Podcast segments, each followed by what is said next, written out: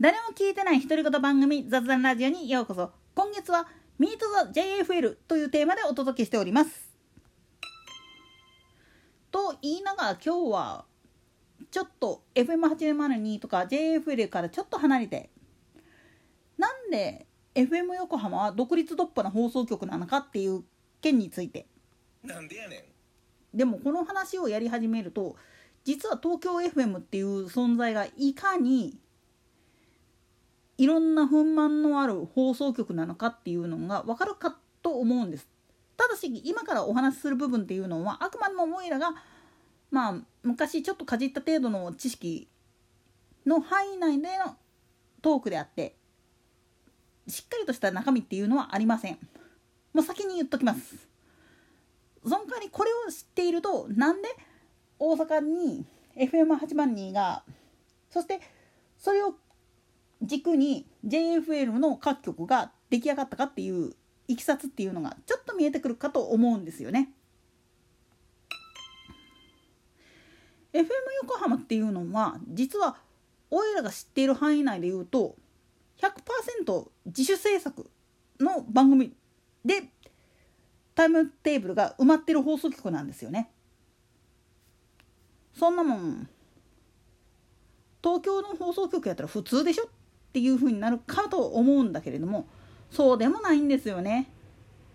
まあこの話をやり始めると中波の、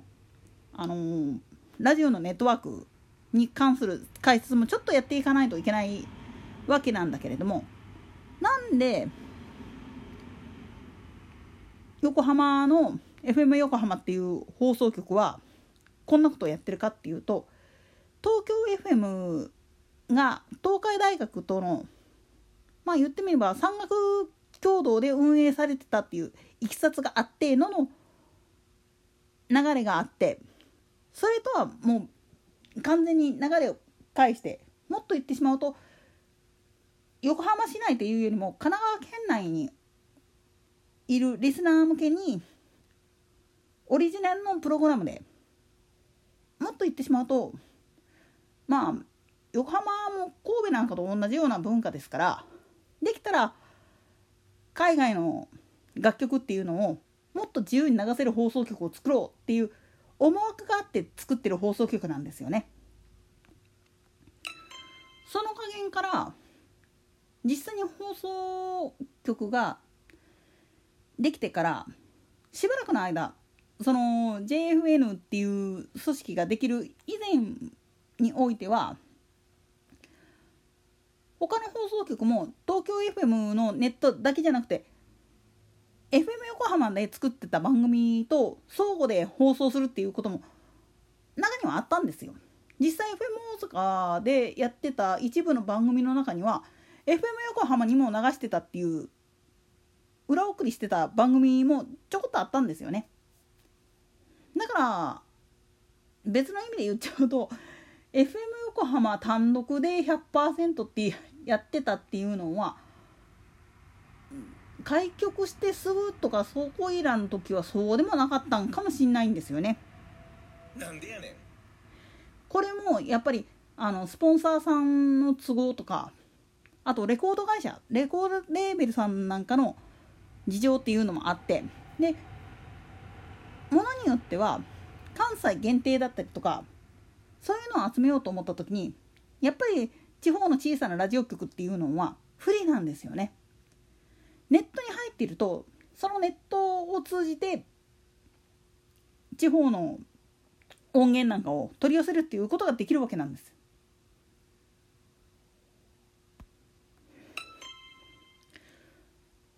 だけど FM 横浜がどうして地元っていうものをすごく大事にしたかって言ったらある意味ラジカンなんかと一緒なんですよね。東京一色になるっていうこともっと言ったら首都圏は首都圏の東京を主とした放送であるべきだっていう考え方っていうのはおかしいっていうふうに思ってたんですよね。だからこそ作られた放送局って言ってもおかしくないんです。まあそこら辺で言うんだあれば本来だったら RF ラジオ日本だってその心意気でやりゃいいんだけどもともとあそこは東京の放送局ですから。なんでやねん。まあここら辺のややこしい話はいずれまたどっかでやるとしてこの考え方があったもんだから東京 FM のまあ言ってみればネットものの番組が徐々に増えていくことに対する危機感っていうのは FM 大阪にもあったことはあったんですよ。だけどやっぱり地方の放送局ですからなかなかそういうわけにもいかない。じゃあどうしよう。悩んだけれども答えが出ないんですよね。そんな時にそのラジオの業界にいる関西人はやっぱり不満が溜まってきてたわけですこのままずるずると東京キー局にいいようにやられていいのかって。だから FM 横浜みたいにだったら県民のためのラジオ局をやろうぜっていう流れ。それがまあ80年代の後半ぐらいから徐々に目立つようになってくるわけなんですよね。そういう中でまあ言ってみれば FM 大阪じゃもう限界があるしもっと関西らしいラジオっていうのを自分たちで作っていこうぜっていうふうになった時に FM802 っていうのは開局することになるわけです。そしてこれに合わせる格好で実はアルファステーション京都とかキス FM 神戸っていうのも開局するわけなんです。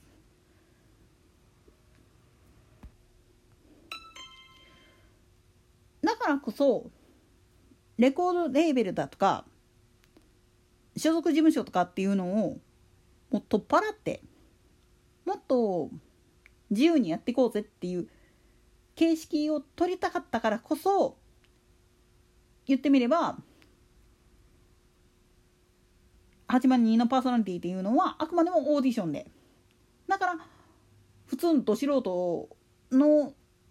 そこらの高校生大学生が気軽に喋ってプロになるっていう